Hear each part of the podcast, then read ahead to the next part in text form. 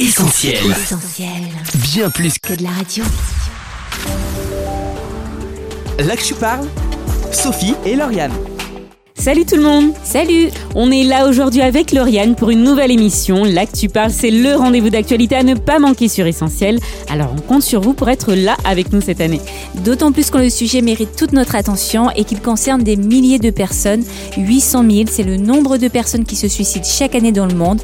Et la France présente un des taux les plus élevés de suicide en Europe. À l'occasion de la journée mondiale de prévention du suicide, jeudi 10 septembre, on reçoit Jean-Louis Terra, professeur de psychiatrie, et nous aurons aussi l'occasion d'entendre le témoignage de Pierre Alain qui a tenté de mettre fin à ses jours. Magali, notre débriefeuse du jour, sera également là, présente au rendez-vous. On leur laisse tout de suite la parole pour cette émission essentielle et n'hésitez pas à réagir sur notre WhatsApp au 07 87 250 777. Là que tu parles sur Essentiel Radio. Jean-Louis Terra, bonjour. Bonjour. Vous êtes professeur de psychiatrie, responsable du Centre de prévention du suicide et de la cellule Psymobile au Centre hospitalier du Vinatier à Lyon. Vous avez réalisé de nombreux travaux sur la prévention du suicide et vous animez aussi des conférences et des formations pour les professionnels de santé. Merci beaucoup d'avoir accepté de nouveau notre invitation dans les studios d'Essentiel Radio, puisqu'en effet, ce n'est pas la première fois que nous avons le privilège de vous recevoir. Vous nous aviez alors accordé une interview radio et puis euh, nous avions aussi réalisé avec vous deux vidéos, Suicide, idées reçues et Comment savoir qu'une personne pense au suicide, deux vidéos qu'on invite d'ailleurs nos auditeurs à retrouver sur notre chaîne YouTube.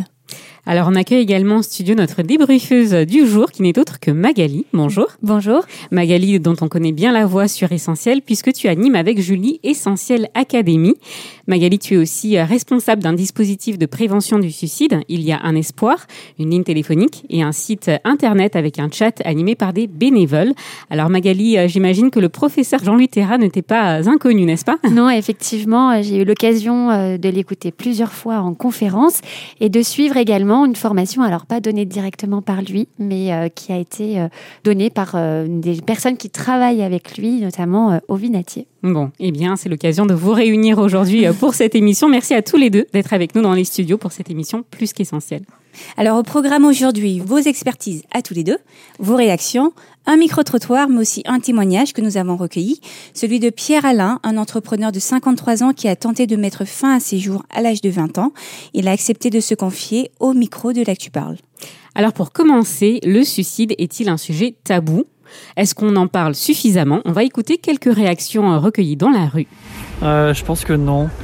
C'est assez tabou et puis il faudrait peut-être qu'il y ait des services justement qui aident les personnes euh, qui sont sur le point de, mettre fin à leur jour. Parce que je trouve que ouais, on n'est pas assez sensibilisé au sujet et euh, les gens font pas attention à leur santé mentale en général. Bah, je pense qu'on n'en parle pas beaucoup puisque c'est un sujet qui fait du mal euh, aux gens, aux proches.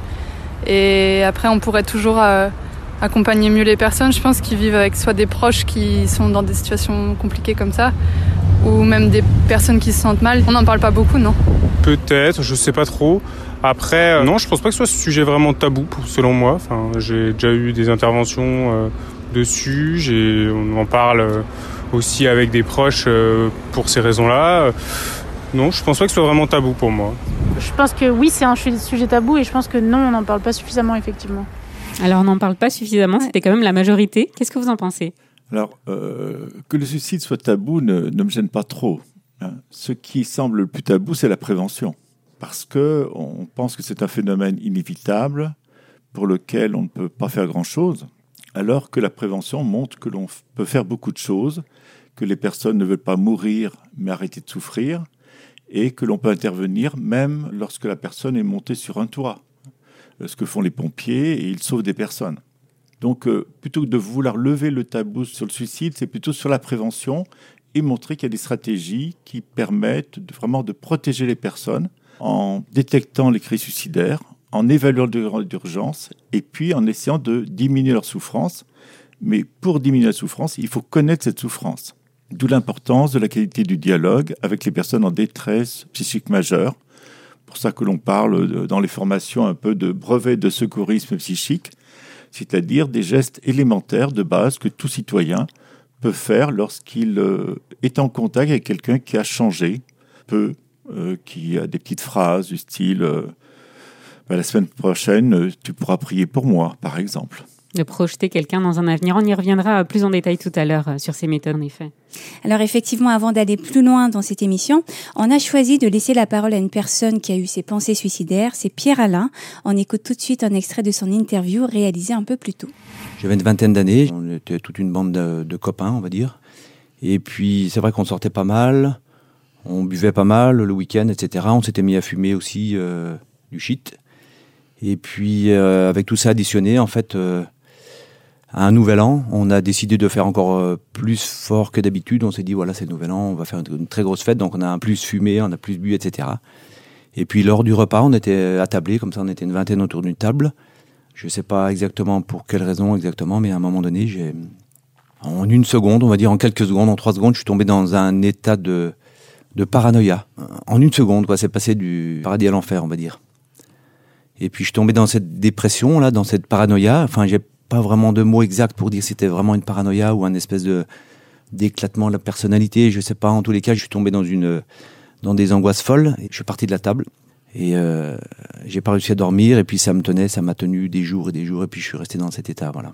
Ça a duré plusieurs années. Ça a duré. euh, il y a eu des évolutions dans, dans l'état de de paranoïa, on va dire, de- d'angoisse, de, dépression, etc. Mais ça m'a duré euh, sur au moins 3-4 ans, quoi.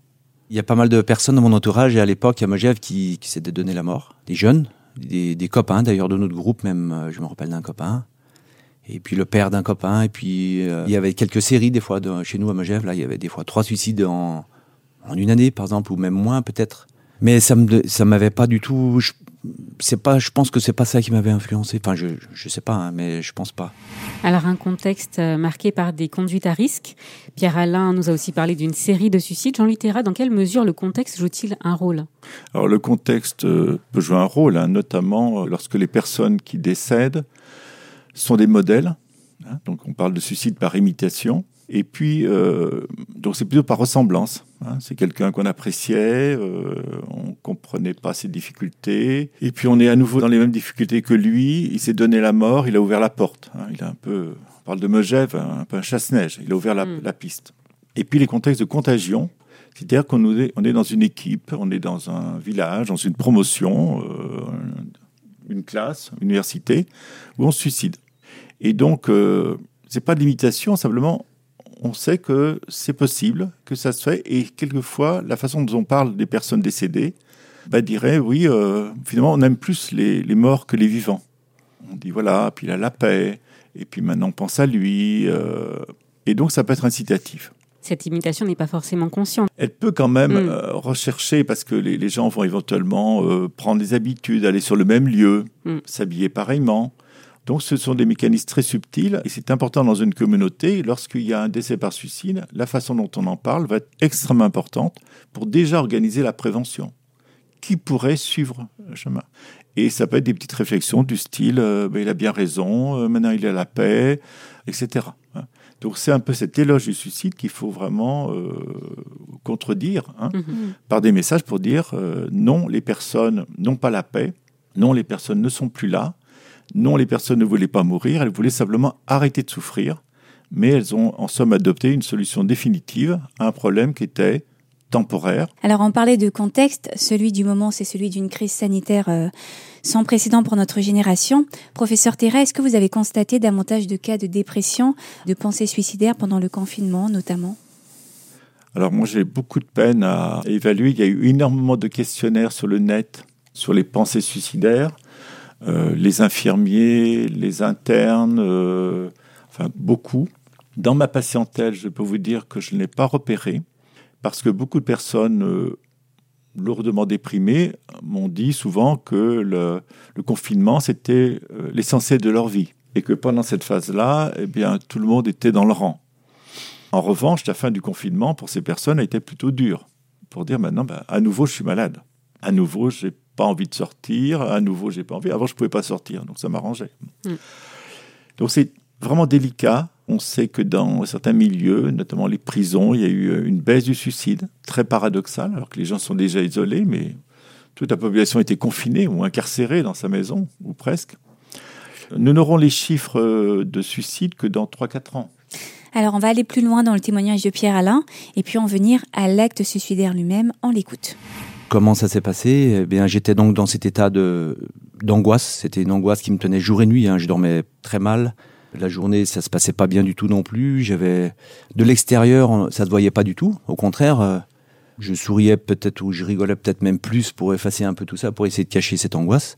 Mais à l'intérieur, j'étais vraiment, euh, j'étais vraiment mal. Et puis, euh, donc je travaillais sur les pistes de ski Megève. Je me rappelle, dans une petite cabane où on, où on donnait perches, etc. Je sais pas si vous situez un petit peu. Et puis, un jour, j'ai eu cette idée comme ça qui m'a traversé l'esprit de, mettre fin à mes jours en ayant cette pensée que voilà, cette angoisse s'arrêterait si je mettais fin à mes jours. Voilà. C'était voilà, ça va s'arrêter si euh, je si tu te suicides, si tu te tues, eh ben tu seras dans la paix. Très vite, en fait. J'ai eu cette idée qui m'a qui me suivait dans la tête et puis donc j'ai dit bah, je crois que c'est même le lendemain, hein, je crois. Hein. Je suis arrivé chez mes grands-parents, ils avaient une ferme à l'époque. J'ai été chercher une corde dans le dans l'atelier de mon grand-père et puis j'ai commencé à faire un nœud. Et puis en, en, me voyant faire ce nœud, je me rappelle un petit peu avec du recul, je me disais mais tu es en train de le faire vraiment là? Et puis je me disais ouais mais voilà, je suis en train de le faire. Été dans la grange de mes grands-parents, je me suis mis sur une poutre et puis je me suis accroché et puis euh, je me suis jeté comme ça. Et heureusement, euh, je sais pas combien de temps je suis resté pendu, on va dire, ouais, c'est un peu. Et puis je me suis un petit peu réveillé, enfin je me suis réveillé avec le bout du pied, j'ai réussi à rattraper une poutre. Et puis j'ai réussi à me rattraper, puis je me suis enlevé la corde et puis après, euh, voilà, j'ai échappé comme ça. Alors, professeur Terra, Pierre-Alain nous parle d'une idée soudaine qui lui est venue. On parle tantôt d'un geste imprévisible, d'un coup de folie, tantôt d'un long processus, d'un aboutissement, euh, peut-être même l'aboutissement d'une grande dépression. Qu'en est-il réellement? Est-ce que les cas sont, sont différents selon les personnes? Oui, les cas sont différents, mais il faut distinguer, euh, je crois, le fond de la souffrance, hein, qui le taraudait depuis euh, des années, qui le faisait que ses nuits n'étaient pas des nuits et ses jours n'étaient pas des, des vraies journées et qu'à un moment donné, trop c'est trop. Et c'est vrai que quand on regarde que le facteur déclenchant, précipitant, enfin, qui aggrave, le processus paraît rapide et imprévisible. En revanche, si on écoute cet homme, on dit ça fait comme 4-5 ans qu'il n'allait pas bien, 4-5 ans qu'il souffrait, et euh, qu'est-ce qui a été fait? Pour vraiment euh, prendre en compte sa souffrance, son angoisse. Donc quand on regarde euh, la dernière lettre des et le saut dans le vide, on dit voilà, c'est impulsif, c'est un raptus suicidaire, c'est un mot qui est beaucoup utilisé, mais qu'une forme de classement sans suite, c'est-à-dire c'est un raptus, donc on n'y peut rien, on ne peut pas faire de prévention. Non, cet homme souffrait, souffrait, et une dernière goutte d'eau, un dernier ras-le-bol. Hein. il dit bien qu'il dort pas, et il faut vraiment se méfier des personnes qui ne dorment pas, parce que quand on ne dort pas, moi-même le premier, euh, une mauvaise nuit, je suis pas moi-même. Trois mauvaises nuits, je suis très dénaturé. Et je dis souvent que l'insomnie, c'est un peu le, fond d'œil de la crise suicidaire. C'est-à-dire que dans cette insomnie, on voit le pire. Hein, les pires souffrances, les pires tristesses, les pires craintes, et l'idée de ne pas s'en sortir, et que demain, il y aura un autre jour absolument insupportable. Donc, euh, oui, il y a des éléments qui accélèrent, alors on les connaît, c'est l'impulsivité, c'est éventuellement le fait de ne pas avoir dormi, de ne pas avoir mangé, de ne pas s'être hydraté, de ne pas avoir de repos, d'être dans un milieu provocateur, ce qui ne me semble pas du tout le cas, hein, mais il y a des milieux, des familles incitatives au suicide, puisque tu le dis, bah fais-le depuis le temps. Donc c'est ce contexte-là que vous évoquiez tout à l'heure qui va être important. Mais on sait que des personnes sous éventuellement ivres, avec des médicaments, avec des drogues, de la colère, de la jalousie, d'un désir de vengeance, ça va accélérer le processus. Et l'angoisse, hein, il le souligne bien, on pensait que les angoissés, les anxieux avant ne se suicidaient pas, c'est totalement faux. Hein, ceux qui ont des attaques de panique ou qui sont rongés par l'anxiété, c'est-à-dire chaque jour est un, on traverse le gué d'une rivière, on ne va pas s'en sortir, on ne va pas y arriver, euh, ronge les personnes et fait le lit de la dépression. Il lui-même le dit d'ailleurs, je sais pas, anxiété, dépression ou un peu autre chose, je dirais mm. peut-être. Voilà. Alors, vous avez déjà un peu répondu à cette question, mais qu'est-ce qui pousse quelqu'un à mettre fin à ses jours? Nous, on a voulu poser la question euh, dans la rue. Quelles sont les causes euh, d'un suicide? On va écouter euh, un extrait. Ça peut être tout, hein. ça peut être le travail, ça peut être la famille, ça peut être le milieu de vie dans lequel il est, les personnes toxiques qui l'entourent. Le... Je pense qu'on n'est pas en ayant envie de se suicider. C'est ça vient en grandissant, quoi. Je sais pas, il peut y avoir beaucoup de raisons, mais dans le fond, je pense qu'il y a juste un manque d'amour propre, en fait, à mon avis mais qui peut être causé par plein de choses. Ça peut être d'autres personnes qui vous font du mal. Ou, mais je pense qu'à la base, ça vient de pas s'aimer soi-même et avoir un peu espoir aussi dans la vie et se dire que bah, on peut rencontrer d'autres personnes, changer de vie, euh, découvrir d'autres choses. Je pense que pour moi, c'est un peu l'absence de solution par rapport à leur vie. Alors, euh, c'est des gens qui sont en souffrance, bien évidemment, mais qui surtout, au-delà d'être en souffrance, ils trouvent pas de solution à ça et ils ont perdu complètement leur repère, ils savent plus où ils veulent aller. Et, euh, je pense que c'est les raisons principales. Euh, le désespoir, la solitude, le mal-être profond, la maladie mentale. Plein d'événements qui s'accumulent et qui sont négatifs, enfin en tout cas vécus comme négatifs par la personne. Et puis le sentiment du coup qu'il n'y a plus rien qui nous tient à la vie et, et qu'en fait il n'y a, il y a rien qui vaut le coup et du coup euh, plutôt l'envie d'a- de- ouais, de- d'arrêter ça et aussi l'envie de d'arrêter de la, la douleur, que ce soit de la souffrance ou de la douleur physique. euh, voilà, je pense que c'est un peu tout ça. On vous a vu euh, acquiescer, professeur Terra, Oui. envie d'arrêter de souffrir. Vous l'avez dit hein, tout à l'heure, c'est important à souligner. Ah, c'est très important. C'est la souffrance tolérable versus la souffrance intolérable. Et des personnes, des personnes par exemple assises euh, sur le bord d'une fenêtre, des gens qui ont, sont redescendus le disent hein, que ça s'est joué à pas grand-chose qu'ils ne le fassent pas. Vous faites une, une émission de prévention, il faut le savoir, ça se joue à pas grand-chose. Il aurait fallu que quelqu'un parle, s'inquiète, s'arrête deux minutes, ça change tout. hein. Donc la prévention, ce n'est pas des grosses actions, c'est des petites actions à très grand nombre. D'où l'importance de diffuser des messages de prévention. Un regard, euh, des patients vous disent à l'hôpital, mais si l'infirmière n'était pas repassée vendredi soir, je ne serais pas là, etc. Donc c'est au bout du bout, alors qu'on croit que c'est euh, qu'on ne pourra pas l'arrêter, que c'est comme un TGV à grande vitesse, un doigt va arrêter la chose. Arrête-toi, je ne te reconnais pas, tu n'es pas comme d'habitude, parlons un instant. On ne va pas changer la vie de la personne, on ne va pas trouver des solutions, mais la souffrance qui était impartageable devient partagée. Et je trouve que les témoignages sont vraiment très riches et euh, les personnes savent beaucoup de choses. Alors Magali, est-ce que vous avez une réaction par rapport à ce qu'on vient d'entendre? Est-ce que votre expérience sur le terrain euh, confirme ce que vient de dire euh, Monsieur Terra? Ou est-ce que vous avez une réalité qui est peut-être différente dans votre cas? Non, euh, je suis d'accord. Tout ce qui a été dit, euh, ben, on retrouve différentes situations, euh, effectivement. Et puis, euh, bon, je ne sais pas si on vient tout de suite sur les moyens, mais euh, justement, des fois, les gens nous disent, euh, il y a aussi des personnes qui nous appellent parce qu'ils ne sont pas eux-mêmes en souffrance, mais parce qu'ils ont un proche qui l'est, et qui nous disent, mais je me sens démunie. Eh bien, ne serait-ce que leur dire, ben, vous avez ce numéro et vous pouvez le partager autour de vous. Et de comme une clé qui, euh, tout d'un coup, dit, ah, mais oui, c'est vrai, c'est tout bête, j'y avais pas pensé. Et ça peut être un vrai moyen d'accrocher quelqu'un avec, avec qui on n'a plus de prise, d'emprise forcément. Et tout d'un coup, effectivement, la souffrance devient C'est-à-dire que tu m'as proposé ce numéro, c'est parce que tu le, as bien vu que j'allais pas bien. Et tout d'un coup, pareil, une porte s'ouvre. Et finalement, ça sera peut-être pas avec nous que la parole sera la plus peut-être euh, ouverte, libre ou je ne sais quoi. Mais on aura, ils- les personnes auront créé un pont, en tout cas, au travers de ce, de ce moyen-là. Ça montre qu'on s'intéresse à elles Tout et à qu'elles fait. ne sont pas seules. Tout à fait. Alors, c'est pas seulement qu'on s'intéresse, c'est qu'on y croit. Mm, Beaucoup de personnes vous disent, moi, quand je suis venu vous voir, j'y croyais plus. Mais vous, vous avez été drôlement harcelant.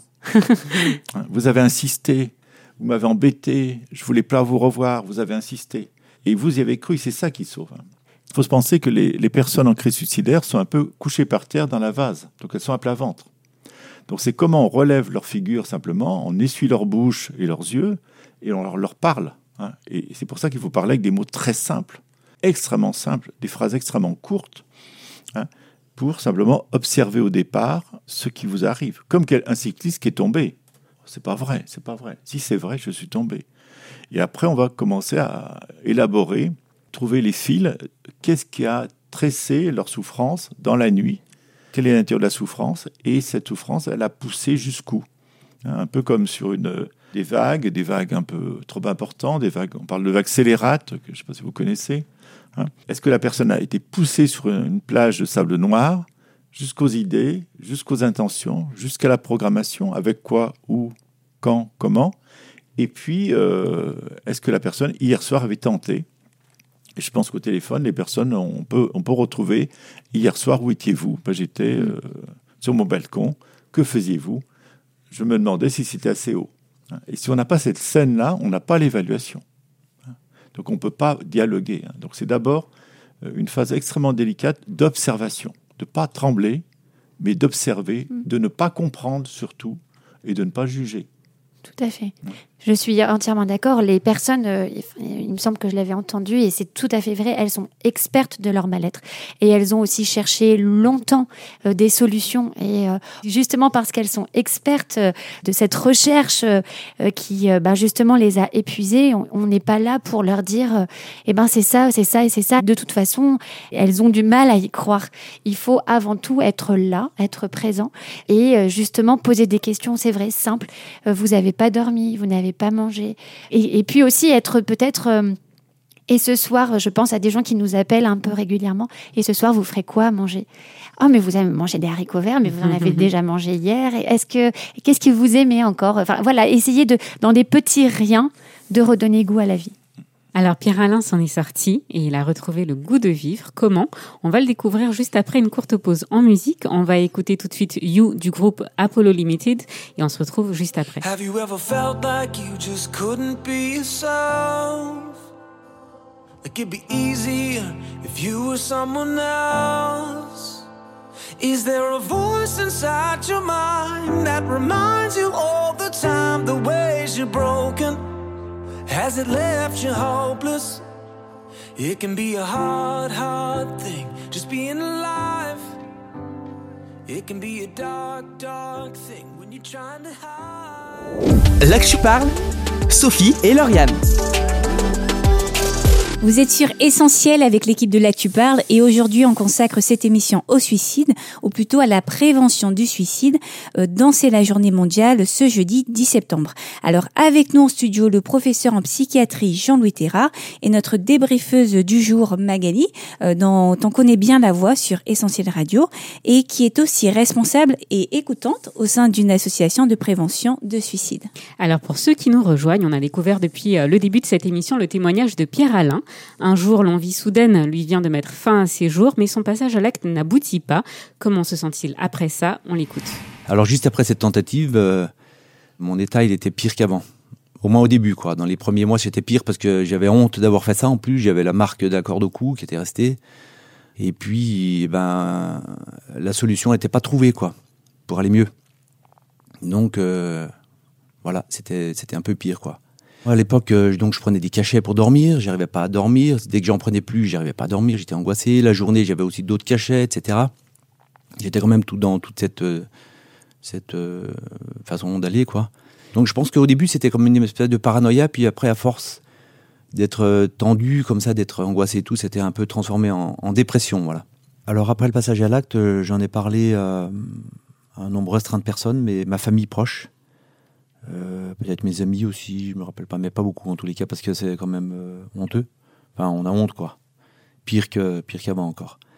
Et puis donc euh, voilà, j'en ai parlé un peu voilà avec ma famille. c'est vrai qu'ils sont tombés des nues quand même. Ils étaient eux aussi ils étaient bouleversés quoi. Je pense qu'ils savaient pas quoi faire. Alors c'est vrai qu'ils ont tout fait pour essayer de m'aider. ma mère c'est vrai qu'elle me conduisait chez un psychologue. Mon père il me parlait de de choses et autres pour essayer de me motiver un petit peu, tout ça, parce que j'avais perdu un peu toute motivation. Ça, je, tout le monde faisait ce qu'il pouvait, voilà, mais ça ça résolvait pas mon problème, quoi. Alors Pierre Alain, après sa tentative interrompue, euh, nous disait que sa situation était pire qu'avant. Pour une personne euh, qui serait dans le même cas que lui, est-ce que après une tentative interrompue, c'est vraiment difficile de s'en remettre? C'est difficile parce que les personnes, se, tout seules, hein, se disent mais comment j'ai pu passer par là? Quelle est l'horreur de pouvoir, euh, à un moment donné, mettre une corde autour de sa tête? Comment j'ai pu vraiment être brisé? Je me souviens d'une enseignante fière, un peu, voilà, disait ça m'a brisé la colonne cervicale. Moi qui étais fier, eh ben, j'ai plus de fierté, je rampais. Donc ça fait ramper les gens. Et il dit mais comment Et j'étais là, et j'avais mes proches. Ils étaient à 2 mètres, à 20 mètres. Je ne pouvais même pas me les représenter. Je quittais tout. Donc il y a tout ce fardeau de la souffrance initiale, d'une solution qui a été faite, qu'on peut, difficilement partager. Beaucoup de personnes qui ont fait une tentative, quand ils veulent en parler des amis, les autres disent Bon, bon c'est bon, c'est bon, arrête, arrête. Parce que c'est inentendable. Donc c'est important que les personnes qui ont fait des tentatives puissent en parler, on le voit dans les services de réadaptation, de soins de réadaptation, les gens font des tentatives très sévères, d'auto-immolation par le feu, comme ça. Et les équipes me demandent toujours, mais est-ce qu'on peut en reparler? Je dis, mais bien sûr, parce que c'est un moment traumatique. Et on peut parler quelquefois de stress post-traumatique, d'avoir été dans cet état. Donc, euh, le suicide était vécu comme une solution. La tentative, heureusement, n'a pas conduit à la mort, mais la personne est vraiment traumatisée d'être passée par là, et puis de, oui, de, voir cette nuit, en fait, d'être passé au port des ténèbres. D'où l'importance de reprendre des éléments et de retravailler ce couloir de la mort pour euh, remettre un peu de lumière. Et souvent, ce qui rassure, c'est bien connaître les étapes de la crise. Qu'est-ce que l'on pense après? Que d'autres personnes ont pensé la même chose? Ah, mais je suis pas seul, mais moi aussi. Euh, je ne dis pas forcément de faire parler des personnes qui ont fait des tentatives de suicide qu'on appelle des suicides entre eux, c'est pas forcément voilà, mais d'avoir un contact avec un professionnel qui connaît bien le sujet. Ah oui, c'est comme ça. Ah, mais les autres aussi. Ah bon, ça change tout. Hein. Il faut rappeler que le suicide n'est pas une maladie, c'est une, euh, une crise pour sortir d'une souffrance euh, exorbitante, pas plus. Hein. Euh, c'est comme quelqu'un enfoui euh, sous une avalanche, hein, si on prend une métaphore de, montagne. Hein. Après, eh ben, il n'y a, pas seulement d'être sauvé, c'est je suis resté des heures, et pendant ces heures-là, j'étais résigné à quitter le monde. Hein, on sait que les ensevelis, euh, très vite, ils acceptent l'idée que c'est fini. Et après, ben, ils ont une vie en plus. Il faut la réinvestir, et voilà, une première fois. C'est une première fois que je reparle à ma mère après ce geste, que je vais au restaurant après ce geste-là. Donc les, gens sont surpris d'avoir été aussi loin et puis d'être là un peu quelquefois euh, bah, démunis d'avoir une vie à, réinvestir. Parce que certains avaient soigneusement fermé les portes. Je verrai plus mes enfants, je pourrai plus caresser les cheveux, je pourrai plus faire mes prières, je pourrai plus faire ceci, je pourrai plus voir. Donc ils ferment les volets de la maison. Et là, à un moment donné, ben, non, il faut ouvrir la maison. On peut le comparer aux gens pris en otage. Il y avait Jean-Paul Kaufmann, hein, il y a bien longtemps. Une fois qu'il est libéré, ben, sa maison est trop grande. Parce que son espace était, c'était un, trou de souris. Hein. Donc, il faut les accompagner pour voilà, reprendre comme ceci, puis à en parler, et que leur vie ne soit pas résumée Ah, mais c'est lui qui a fait une tentative. Hein, c'est comme les, les, personnes qui ont perdu quelqu'un par suicide dans la famille. Euh, moi, je connais un médecin euh, très actif dans le sujet à l'école, c'était le fils du suicidé. Mhm. Euh, je vous garantis qu'il a, la, mhm. euh, il a la, la hargne, pour, voilà, parce qu'il a eu 15 ans de comme ça, et maintenant, ça sera autrement. Euh, il est très motivé. Alors, on a identifié depuis le début de cette émission beaucoup de solutions qui existent pour prévenir le suicide. Alors, on a interviewé là aussi nos personnes dans la rue. On va écouter quelques-unes de leurs réactions. Le psy, il y a des thérapeutes aussi maintenant euh, qui n'ont pas fait forcément les mêmes études que les psys, mais je veux dire, ça peut toujours aider. Ça peut être tout un tas de choses. Le fait, euh, si quelqu'un habite en ville tout seul, euh, il peut, peut y avoir des communautés, il peut y avoir des associations, il peut y avoir des, des sortes de réunions. Ça peut aider. Mais il n'y a pas énormément de choses quand même. C'est pas suffisant, je trouve. Je dirais s'entourer, demander de l'aide, que ce soit à des proches, mais aussi à des professionnels de santé, notamment psychologues, thérapeutes en tout genre, médecins, etc. Mais je pense que c'est difficile parce que souvent ces personnes-là, elles se sentent justement pas bien entourées ou pas assez. Et c'est peut-être des gens justement qui ont des difficultés à demander de l'aide. Ou alors qui sont pour de vrai pas entourés. Ah bah les solutions, enfin c'est toujours pareil, c'est une histoire de but. Enfin c'est retrouver euh, un sens à, leur, leur existence parce que c'est ça qu'ils ont perdu et qui les pousse à, à commettre ces actes. Donc je pense que c'est retrouver le sens, c'est retrouver un but et ça peut être de plein de manières différentes et en fonction des situations des gens, etc. Si j'avais des proches qui seraient dans cette situation, moi je leur conseillerais de changer complètement de, de vie dans la mesure du possible, de leurs moyens aussi, mais quitte à même partir avec un sac à dos, euh, faire un chemin à pied, se retrouver un peu soi-même, ses envies, ses valeurs, euh, se trouver une passion, que ce soit quelque chose de créatif, qui se donne du sens. Il y a plein de choses qui sont époustouflantes et on pousse jamais les gens à se découvrir vraiment euh, même spirituellement, à chercher son chemin intérieur, à, à, chercher un sens à sa vie, à aider les autres, à s'impliquer. Et c'est ça qui donne du sens à ce qu'on fait, je trouve. Alors on l'a entendu, retrouver du sens, retrouver son chemin intérieur. Il était question de spiritualité. On écoute la suite du témoignage de Pierre Alain. Comment est-il sorti de l'état d'angoisse dans lequel il se trouvait? Comment a-t-il retrouvé goût à la vie? On l'écoute. Je m'en suis pas sorti tout de suite, ça a encore duré euh, un petit peu. J'ai été voir beaucoup de gens pour essayer d'être bien, quoi, hein, pour essayer de retrouver cette paix intérieure que je trouvais pas. J'ai écumé toute la région pour, en regardant toutes ces personnes. Ça marchait toujours pas. Et puis, entre-temps, j'ai rencontré une femme qui n'était enfin, qui était pas ma femme à l'époque, qui est devenue après. Et puis, elle, quand même, elle, euh, elle m'écoutait quand même. J'ai trouvé du, un grand réconfort avec elle parce qu'elle m'écoutait sans, porter de jugement. Et je trouvais ça bien. Et puis, donc, on a passé beaucoup de temps ensemble, comme ça, à parler. Et puis, euh, voilà, avec le temps, euh, j'étais quand même toujours mal. hein, mon malaise était toujours là quand même. Et une de mes trois sœurs, un jour, elle me, elle me donne un courrier, je crois. Elle me dit Écoute, Pierre-Alain, tu devrais venir voir. Il y a des réunions qui se passent à Megève en ce moment, à Megève. Et puis à Salange, c'est un village à côté. J'ai entendu parler de Jésus, il est vivant. Écoute, euh, j'ai jamais entendu parler de Jésus comme ça, Pierre-Alain. Tu devrais venir voir. euh, Parce que je pense qu'il peut quelque chose pour toi. Et puis, donc, moi, en, ayant, je connaissais ma sœur quand même, c'était pas un uluberlu. Elle était quand même une fille sérieuse. Et puis, euh, ça m'étonnait qu'elle parle comme ça de, voilà. Mais j'ai dit, bon, je vais l'écouter quand même. Puis, euh, je vais y aller. Donc, on a été à une réunion. Et puis, euh, donc, on s'est installé, on a commencé à faire quelques chants. Et puis, le pasteur, donc, il a ouvert la Bible et il a commencé à parler de Jésus, à parler, voilà, de l'évangile. Et puis, il a, il a parlé. Et puis, donc, on est ressorti. Et puis, j'étais touché, été touché là, voilà. Et puis après, donc, avec mon épouse, on est revenu. On est revenu, on a réécouté. Et puis, euh, on a commencé à lire la Bible en priant ce Jésus, là, qui était vivant. Pour moi, c'était vraiment quelque chose de très nouveau, quoi. Parce que je pensais qu'il y a 2000 ans, il était mort. Et puis voilà, la belle histoire était finie.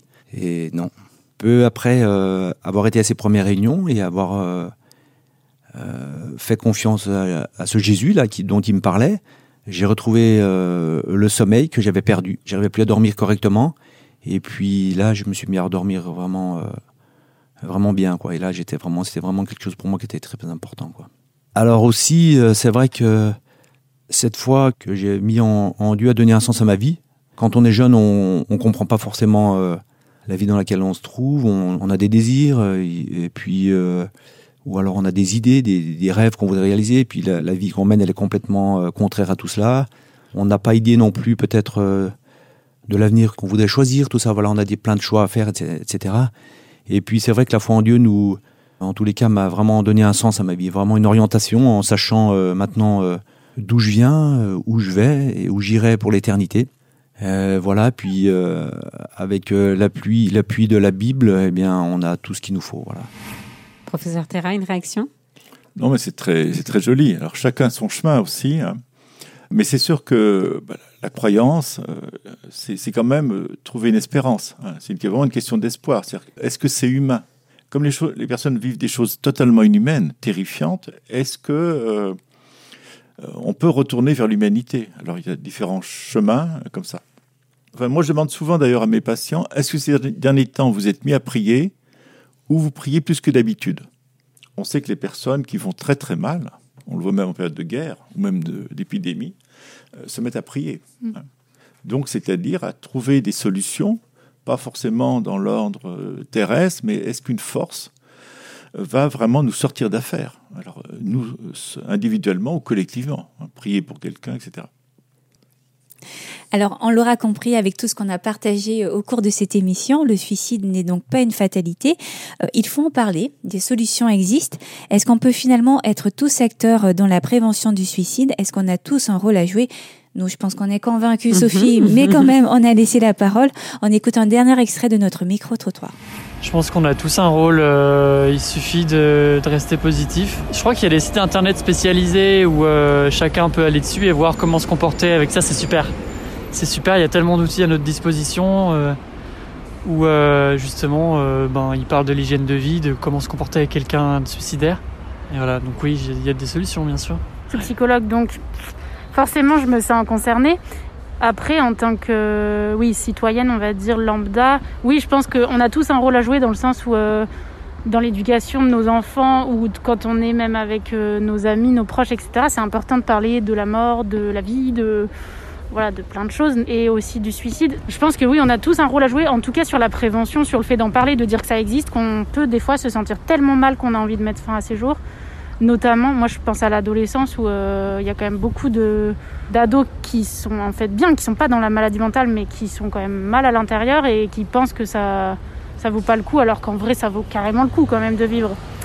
Moi je suis psy, alors forcément j'ai des connaissances, mais je parle là-dessus, mais je pense qu'il y a plein de gens ils sauraient pas comment parler de ça quoi. Je pense qu'on peut tous s'impliquer, c'est sûr, plus qu'on le fait, parce que la question n'est pas abordée, ni dans les médias, mais bon, évidemment, c'est encore un autre sujet de- des thèmes abordés par les médias. Mais Des fois, on apprend avec surprise qu'il y a des proches qui sont déprimés, c'est caché. Enfin, on est tout le temps poussé à vouloir, euh, à montrer qu'on est super heureux, que notre vie est géniale, notamment avec Instagram, des réseaux sociaux un peu pourris comme ça. Donc c'est un truc où je pense qu'on n'a pas le droit d'être triste, on n'a pas le droit de se poser des questions, enfin en exagérant un peu. Et que dire juste qu'on est déprimé ou quoi, les gens n'ont pas de solution et ça met juste un malaise aussi. Donc c'est peut-être pas évident à aborder, même avec des amis. Donc je pense que c'est important que les gens soient à l'écoute euh, bah, de leurs proches, de leur famille. Euh, je l'espère, mais euh, honnêtement, en ce qui me concerne, pour être confronté à quelqu'un qui a un peu des pensées comme ça assez souvent, j'ai beaucoup de mal à, trouver. je ne sais pas trop quoi faire, enfin ce qu'on peut faire nous. J'espère qu'on peut faire des choses, mais j'avoue être assez démuni par rapport à ça. Donc peut-être qu'il y a des, solutions, que tout le monde puisse faire quelque chose, mais c'est pas évident et Alors on l'a entendu, être à l'écoute, ce n'est pas toujours simple. Et puis euh, quelqu'un disait, il y a des choses à dire, d'autres non. Concrètement, quels conseils pourriez-vous euh, nous donner, professeur Terra? Alors, écouter sans bouger, hein, c'est-à-dire ne pas essayer de comprendre, ne pas vendre des solutions, hein, positiver avec quelqu'un qui va très mal, ça ne sert à Mm. rien. Il le sait bien. hein. Donc, c'est simplement recevoir cette souffrance et la jauger pour dire euh, non, tu ne peux pas rester comme ça, je ne suis pas compétent, tu dois consulter, je suis prêt à t'emmener. Mais c'est les premières choses. Très vite, et même nous en tant que professionnels, on a une solution. On veut la vendre pour finir, hein, pour fermer la parenthèse. Et c'est une assaise vraiment d'écouter la personne, de décrire simplement. hein. Ensuite, on va es- investiguer nous-mêmes ou une autre personne pour dire est-ce que cette souffrance, elle conduit à des pensées, à une intention, à une programmation? Mais la chose la plus difficile pour tout le monde, c'est de dire non, écoute, la vie est belle. Au revoir. Donc, on rate beaucoup d'occasions parce que euh, la, la cho- la chose difficile, c'est voilà, c'est pas comme d'habitude, ça sent une drôle d'odeur. Je fais souvent la comparaison avec la recherche des trompettes de la mort. Je ne sais pas si vous Mhm. connaissez ce champignon, oui. hein, merveilleux. Ben, il faut les chercher. Hein, Les trompettes de la mort, c'est sous les feuilles mortes, mouillées par les larmes, en fin d'automne. Euh, il fait froid, il fait humide, et il faut investiguer gentiment. hein. Donc on ne peut pas dire Hum, ça sent le champignon, bon, allez, fuyons. Non. Nous allons d'abord chercher s'il y a des champignons, des idées de suicide, quelle est leur taille, et selon leur taille, eh bien, on va trouver plusieurs euh, intervenants. hein. Quelquefois, c'est la taille tellement élevée qu'il faut conduire aux urgences sans délai. Quelquefois, la taille, ben, c'est de temps en temps. euh, oui, d'accord. Ensuite, c'est vraiment derrière, qu'est-ce qui a poussé vers le suicide? C'est-à-dire, quelles sont les souffrances hein? La tristesse, le désarroi, l'anxiété, la peur, euh, l'écœurement, euh, d'être dénigré, d'être harcelé, d'être piétiné, d'être humilié. Enfin, le choix des mots est très important. Souvent, on entend dire, mais il n'est pas bien. Oui, pas bien, mais ça ne veut rien dire. Non. Euh, la langue française est très importante. hein. Les adjectifs, le choix des adjectifs, des adverbes, profondément déçus. Mm. hein. Et c'est déjà ça, trois quarts de l'intervention. Un autre être humain a pu mettre en mots ce que j'éprouve. Donc ce qui était inhumain devient humain, ce qui est impartageable devient partageable, ce qui n'est pas trop de sens a presque du sens aux yeux des autres. Bon, je repars dans l'humanité. Et ensuite, qui peut vraiment ensuite bah, travailler, euh, faire la broderie là-dessus pour euh, décortiquer les choses, désintriquer les choses, pour trouver des, pistes. Mais ne pas vendre des pistes trop tôt. C'est d'abord faire l'évaluation, et puis en fonction de l'évaluation, bah, quelles sont les directions. Pour les solutions, c'est vraiment des petites solutions. hein. C'est-à-dire, on travaille. Moi, je dis souvent, euh, les- qu'est-ce qu'on fait dans les 10 minutes? Qu'est-ce qu'on fait dans la matinée? Qu'est-ce qu'on fait dans la journée, dans la semaine, dans le mois hein. Mais vendre des toutes petites solutions. Et quelquefois, mettre des délais aux personnes est utile. À D'un étudiant, il me dit Mon père ne me comprend pas, euh, c'est un médecin. Et, et je dis Mais votre papa ne vous comprend pas, mais vous l'avez expliqué? Ah, surtout pas. Mais comment voulez-vous qu'il vous comprenne si vous ne l'expliquez pas? Je vous donne 48 heures pour lui expliquer. Une heure après, j'ai un SMS Je mange avec papa à midi. le temps, c'est le diable. Pas tout le temps, mais le temps. Et il faut casser les genoux du diable, c'est-à-dire il faut donner des. Voilà, pour dire tu as la matinée pour appliquer cette solution. Plan A. Si tu ne le fais pas, on passera au plan B. Solution que tu veux pas tellement. J'en parle à tes parents. Mais tu as 4 heures pour mettre le plan A en route. Ça calme les gens. Oui. Nous ne sommes pas payés pour expliquer le passé, nous sommes payés pour préparer l'avenir. Et il faut préparer l'avenir très immédiat. Hein, les 24 premières heures. Qu'allez-vous faire en rentrant ou après ce coup de téléphone? Vous avez une ordonnance, qu'allez-vous en faire? Ah ben, Je vais réfléchir. Non, c'est tout faux là. Vous passez à la pharmacie, vous m'envoyez un SMS lorsque vous êtes passé à la pharmacie. Donc c'est une forme d'échelle. Enfin de, voilà, les gens sont au fond d'une crevasse. On leur donne une échelle pour remonter à la surface. Et il faut que cette échelle soit comme un mur d'escalade à confluence, c'est-à-dire assez rugueux, râpeux, lumineux, et qui ait des prises vraiment très accessibles. Hein, au départ, c'est à 30 cm, on monte comme ça, parce que la personne est couchée dans la vase, ben, il faut la relever, elle va se relever. Et des solutions trop ambitieuses et trop loin, ben, c'est inatteignable. Il faudrait faire une psychothérapie. J'arrive même pas à me laver. Non, mm. on va d'abord se laver, mm. et puis on verra après. Hein. Donc c'est vraiment, enfin, c'est pour ça qu'il faut vraiment aider beaucoup les, les personnes qui aident à concevoir des solutions euh, sur mesure et toutes petites. Hein, mais quelquefois, c'est sortir 10 minutes. C'est déjà, ben, je suis sorti 10 minutes. je suis fier. Et, pas des grandes choses purement inaccessibles. Magali, on imagine que ça te parle en tant qu'écoutante. et effectivement, c'est tout à fait ça. On, on, ne se lance pas dans euh, racontez-nous euh, votre, votre histoire, mais qu'est-ce qui se passe en ce moment.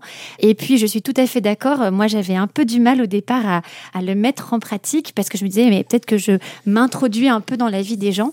Mais de pouvoir dire, écoutez, on s'appelle, euh, vous nous rappelez demain à 19h, c'est ça Et de nouer comme ça un contrat avec, les, avec la personne qui nous appelle, et bien en fait, c'est bien reçu. La personne, elle dit d'accord. Et le lendemain, elle nous rappelle. Et au passage, euh, on a un site internet qui permet aussi de pouvoir prendre rendez-vous pour être appelé. On sait qu'il y a des fois des personnes qui dans un contexte, par exemple, des mamans qui ont des enfants, qui, doivent attendre que les enfants s'endorment pour pouvoir appeler. C'est pas toujours évident.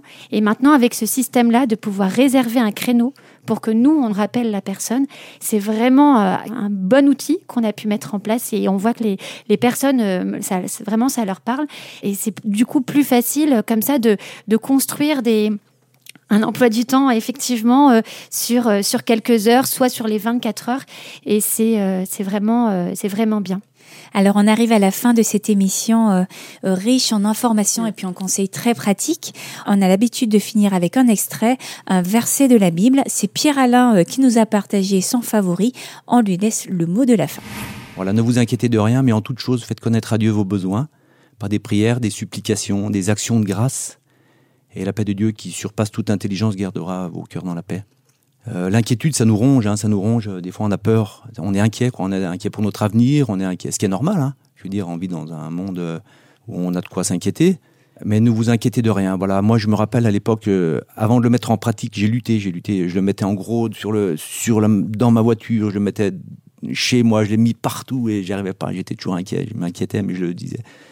Et puis, euh, à force, eh ben, j'ai réussi à le mettre en pratique. Voilà, ne vous inquiétez de rien, mais faites-moi connaître euh, vos besoins. À Jésus, on lui fait connaître nos besoins. Alors, le, plus difficile, ben, c'est pas de s'inquiéter, c'est de, c'est de pas reprendre les choses en main, c'est de le laisser faire.